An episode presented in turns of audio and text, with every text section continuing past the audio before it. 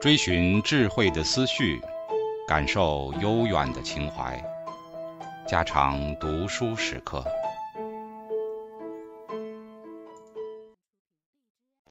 警告：慎入，非专业朗读，听后可能出现且不仅限于挺尸等严重不适，另切勿洗耳，以免污染水源。引发小猫、小狗中毒等严重生化事件。服从的策略，我们已经把本章的大部分篇幅用在了对支配地位的探讨上，比如支配地位的预测指标，地位较高的男性拥有更多的性接触机会，以及地位较高的人在走路时都身姿笔挺，步速很快。也许我们的注意力是很自然地集中在那些地位较高的个体身上。而且在上文中，我们确实提到过一个理论，该理论认为社会性注意意味着更高的地位。但是我们还需要对支配行为的另一面加以解释，那就是地位较低的个体所面临的适应性问题。不过，本节的内容具有很大的推测性，因为到目前为止，服从行为还没有引起研究者们足够的注意。低调。进化生物学家让我们考虑一下那些认为自己大材小用的人，比如一个男人认为他的工作无法让他发挥自己全部的才能，一个女人知道她比自己的丈夫更加聪明能干。如果你的行为让你的上司或配偶感到自愧不如，那么你的工作或婚姻很可能会陷入危机。你的老板可能会因为你的桀骜不驯而解雇你，你的配偶可能会去寻找一个。让他感觉更加舒适和安全的人。科学家提出了一种适应性的解决方案，名叫低调。低调既不是装聋作哑，也不是故意假装自己不行。相反，低调确实会导致自信心的下降，促使人们表现出服从的行为。其中的进化逻辑在于表现出令人信服的服从行为，在很多情况下具有很强的适应性意义。拥有某种威胁的个体肯定会受到处于支配地位的个体的攻击，因为支配型的个体总是试图征服每一个潜在的竞争者。这样，真正的服从行为就可以让个体免受类似的攻击，继续在群体中占据一定的位置。同时，个体还可以等待更好的时机到来，夺取支配地位。至于那些被迫处于大材小用状态中的人，是否真的降低了他们的自尊，以便更好地表现出令人信服的服从行为？这还需要进行更多的研究。出头鸟的衰落，牛津英语词典对出头鸟的定义是一个收入丰厚、享有特权的杰出人士。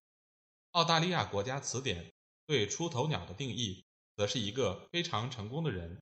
他的声望、头衔或财富引起了他人的嫉妒和敌意。心理学家曾经探讨了人们对出头鸟的衰落的反应。他发现人们的反应取决于很多不同的因素。一种常见的反应可以用德语词汇来加以描述，它的意思是从别人的不幸中体会到快乐，幸灾乐祸。虽然英语里面并没有与之严格对应的词汇，但是当讲英语的人初次听到这个定义时，他们的反应。通常不是让我看看幸灾乐祸，这是什么意思？我理解不了这个概念。我的语言和文化并没有提供这样的范畴，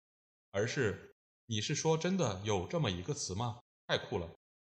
处于服从地位的个体肯定会付出一定的代价。由于地位较高的个体拥有更多的机会去获得那些对于生存和繁衍都非常重要的资源，所以。服从型的个体通常只能弄些边角余料。有一项对服从行为的研究阐明了服从的潜在策略。研究者给被试提供反馈，告诉他们说他们在一项与自我有关的特征上不如他们的同伴那样成功。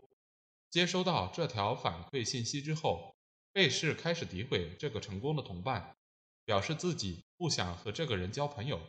并且报告说。和这个人的交往将会让他们感到更加焦虑和沮丧。贬低一个成功的竞争者可能确实让我们感觉好一点，但是仅仅让我们自己感觉好一点，还不能被称之为嫉妒的进化功能。贬低一个成功的竞争者，可以带来其他的结果，比如说让竞争者的名声受损，让我们把努力转到其他的领域。这两种结果倒是可以被称之为合理的进化功能。科学家主持了一系列的研究工作，他让被试阅读很多关于出头鸟的衰落的故事，比如一个优等生在一次关键的期末考试中考砸了。科学家设置了不同特征的故事脚本，比如说一个人最初的成功是不是应该的，衰落的程度是大还是小，以及衰落的原因是不是因为出头鸟的错误。科学家还挑选了日本被试和澳大利亚被试来参与实验，想看看对出头鸟的衰落的反应是否具有跨文化的一致性。有一项因变量指标采用了出头鸟量表，其中的项目包括：很乐意看到非常成功的人偶尔也会失败；非常成功的人总是很狂妄自大；衰落的成功人士不应该享有以往的声誉；非常成功的人应该走下宝座，变得和其他人一样；出头鸟应该降低自己的威望，有点自知之明。应该时不时地压制一下非常成功的人的傲气，哪怕他们没有做错什么。通过一系列的研究，科学家发现了人们产生幸灾乐祸反应的几个重要条件：第一，当出头鸟的地位非常突出时，被试对出头鸟的衰落的反应更加高兴；第二，如果出头鸟的成功并不是应得的，那么被试的反应会更加高兴；第三。嫉妒是被试对出头鸟的普遍情绪反应。当出头鸟获得成功的领域对于被试非常重要时，比如学生的学业成绩，这种情绪更加强烈。第四，日本被试比澳大利亚被试的反应更加高兴，这说明存在一定的文化差异。第五，与高自尊的被试相比，低自尊的被试对于出头鸟的衰落表现得更加高兴。尽管这个主题仍然需要进行更多的研究，但是现有的证据表明，服从策略可以促使地位较高的个体地位下降，而且对他们地位的下降感到满意。幸灾乐祸可能是一种激发性的机制，它可以促使我们让竞争者的不幸继续加深。要知道，自然选择的进化过程总是以相对性，有些人强于其他人为基础的。所以，我们预测人类身上存在两种获得的地位和支配等级的一般性策略：一种是自我提升，即试图比竞争者变得更强；另一种是促使其他人的衰落。上面的研究表明，我们人类似乎两种策略都在使用。对于服从策略及其功能，我们还需要更多的研究。比如，进化心理学家已经发现。服从行为至少与下面两种不同的动机状态有关：害怕伤害自己和害怕伤害他人。基于内疚的服从行为，评估自己是否应该投降的社会比较过程，是激活服从策略的必要成分。另外，人类拥有的服从策略的数量简直令人瞠目结舌。比如，和处于支配地位的个体保持更远的距离。隐藏、逃跑、保持被动、显得垂头丧气、吸引他人的帮助，以及表现出令人愉快的合作倾向。如果个体受到侮辱或者被完全排除在群体之外，那么他的声望将会骤降，获得重要资源的机会也会随之减少。所以，我们预测自然选择已经在人类身上塑造了避免被完全排除在群体之外的心理机制，比如服从。小结：本章主要探讨了社会地位和支配行为的进化心理学。这些现象在动物界从鳌虾到人类中十分常见。支配等级是指在一个群体当中，有些成员比另一些成员拥有更多的机会去接触那些对个体的生存和繁衍都非常重要的资源。支配等级给动物带来了一系列的适应性问题，而动物已经进化了相应的方案。来解决这些问题，比如激发个体获得更高等级的动机，以及选择合适的服从策略等等。在有些物种当中，体型的大小是决定个体支配等级的重要因素，但是在灵长目动物，比如人类和黑猩猩中，寻求同盟的社会技能是个体能否获取较高地位的关键因素。一般情况下，个体的地位等级越高，他就拥有更多的机会去获取那些生存和繁衍所必需的重要资源。一种得到普遍认同的观点是，自然选择已经在男性身上塑造了更高的追逐地位的动机。如果一个择偶系统的一夫多妻制特征越明显，那么男性相对于女性而言，就会为了获得繁殖成功而采取更多的冒险行为。去提高自己的社会等级，在这样的择偶系统中，处于较高地位的男性通常可以拥有更多的妻子或者更多的性伴侣。经验证据支持了这个进化假设。在公元前四千年，在有历史记载的六种文化背景中，处于较高地位的男性总是拥有大量的妻子、情妇或者妾室。跨文化的研究结果表明，男性早在三岁时。就已经形成了地位等级。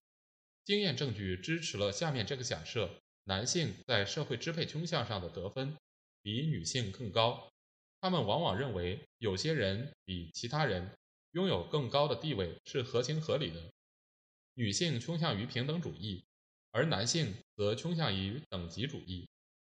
另外，男性和女性在表达他们的支配地位时所采取的行为也截然不同。通常情况下，女性通过亲社会行为，比如解决群体内部存在的争端，来表达他们的支配地位；而男性的支配行为则主要是为了个体的收益和升迁，比如让别人做一些琐碎的事情，而不是亲自动手。如果给一个机会让他们自己选择的话，支配型的女性通常会命令男性来担任领导者的角色，而支配型的男性则当仁不让地充当了领导者的角色。科学家提出了支配理论来解释我们身上专门用于获取支配等级的认知机制。支配理论包括两个关键的命题：第一，人类已经进化了领域特殊性的推理策略，专门让我们对涉及支配等级的社会规范进行推理。这些推理策略包括对下列概念的理解，比如允许，比如谁可以和谁结婚。义务，比如谁必须在社会斗争中支持谁，以及禁止，比如谁不能够参加战争仪式舞蹈等等。第二，这些认知策略应该先于其他推理策略而出现，并且独立于其他的推理策略。支持这个理论的经验证据有：一，三岁大的儿童就能够对支配等级进行推理，并且可以理解支配等级的连续性和传递性。二，如果欺骗者的地位比我们低，那么我们对这些欺骗者的记忆将会更好。三，当站在地位较高的角度来检查那些地位较低的个体时，人们倾向于寻找违背规则的反例。支配理论所关注的是支配行为背后的推理机制，而吸引社会性注意的潜力 （SAHP 理论）则主要探讨了各种相关的情绪机制。这些情绪机制专门用于解决那些由社会等级所引发的适应性问题。常见的情绪机制包括地位提升之后的兴高采烈、担心地位产生变动的社会性焦虑、地位下降之后的羞愧和愤怒、嫉妒、激发个体去追逐那些别人所拥有的东西，以及沮丧，有助于个体表现出服从行为，从而免受。来自支配型个体的攻击，个体的支配地位受到很多因素的影响，比如挺拔的身姿、低沉而洪亮的嗓音、直接的眼神交流、大步流星的行走习惯、面部特征，比如强壮的下巴以及体型。睾丸激素和五羟色胺都与支配地位存在相关，但是它们和支配地位之间的因果关系仍然不确定。有研究证据表明。在体育比赛之后，胜利者的睾丸激素保持了上升的势头，但是失败者的睾丸激素却开始下降。在黑猩猩当中，如果其他黑猩猩没有向首领黑猩猩表现出服从的问候，首领黑猩猩体内的五羟色胺含量会急速减少。虽然我们现在对睾丸激素和五羟色胺的进化功能还不甚了解，但是它们的增长有利于个体维持其支配地位，而它们的减少有利于个体免受某些危险的挑战。有些理论家认为，自尊在某种程度上是一种追踪地位的机制。自尊至少能够以下面三种方式发挥作用：一，当别人对我们的尊重开始减少时。激发我们去改善或修复相应的社会关系。二、指导我们做出合适的决策，可以向谁发起挑战，应该向谁表示服从。三、追踪我们对自己作为一个配偶的满意程度。我们希望未来的研究可以更加精确地阐明自尊的所有潜在功能。虽然本章的大部分篇幅都放在了支配行为上，但是我们不该忽略服从行为。在人类的进化过程中，我们的祖先必须反复地面对那些需要表现出服从行为的场景。所以，如果自然选择没有塑造出相应的进化机制来解决那些与服从行为有关的适应性问题，那将是一件非常奇怪的事情。虽然关于这个主题的研究还寥寥无几，但是研究者已经提出了两种可能的服从策略。他们分别是低调、降低自尊水平、避免发生冲突、能够更好地表现出服从行为、免于受到来自支配型个体的攻击和诋毁出头鸟。为了检验这些假设，为了给一个关于地位、声望和社会等级的完整进化理论打下更加坚实的基础，我们还需要进行大量的跨文化研究。